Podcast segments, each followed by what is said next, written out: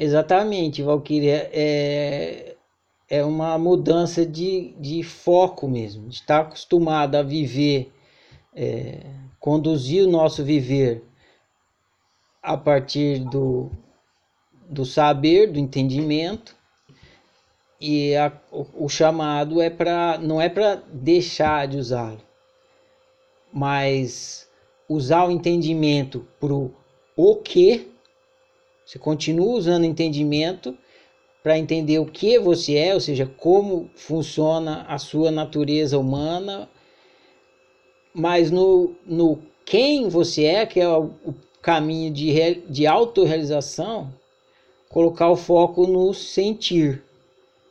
Você ir desenvolvendo essa sensibilidade de percebendo o que é bem, bom, caro e velho para você basicamente que é bom e mal, né?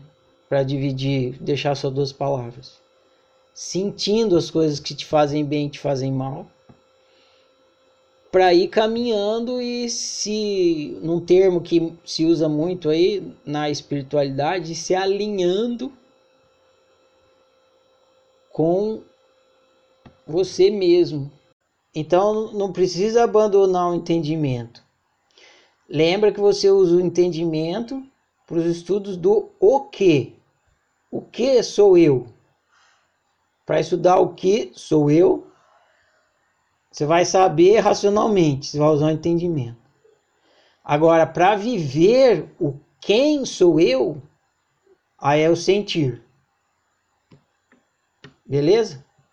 Isso é uma prática. Quanto mais você praticar, mais fácil fica o Gabriel me perguntou lá no começo, né? Ah, então eu suponho que você seja uma pessoa que saiba quem você é, mais do que o normal, mais do que o comum, mais do que a média. Engano dele.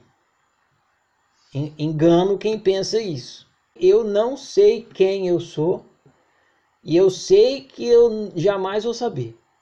Só que eu por eu saber que eu não sei e não tenho como saber, eu não fico perdendo tempo nessa tecla que só leva ao sofrimento. Que é aquela lógica que eu falei. Eu vou saber quem eu sou, a partir do momento que eu souber quem eu sou, serei e aí ser feliz. Bilhete de ida sem volta para o mal viver. Isso aí.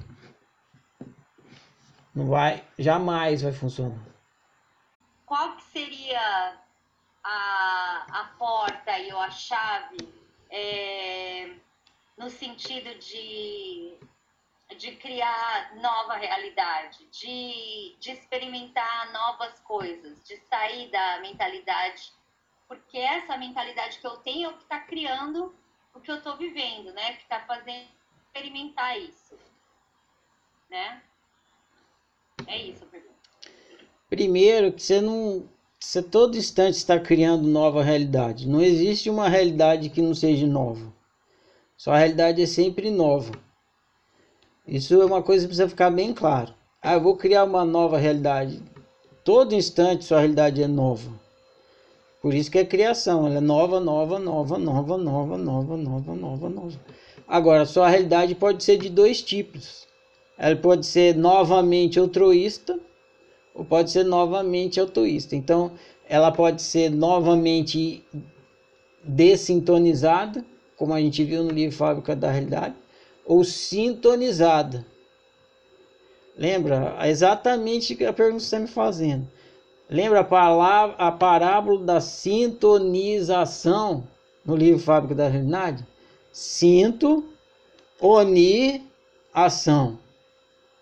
Sintonização. Então, você sempre está criando nova realidade.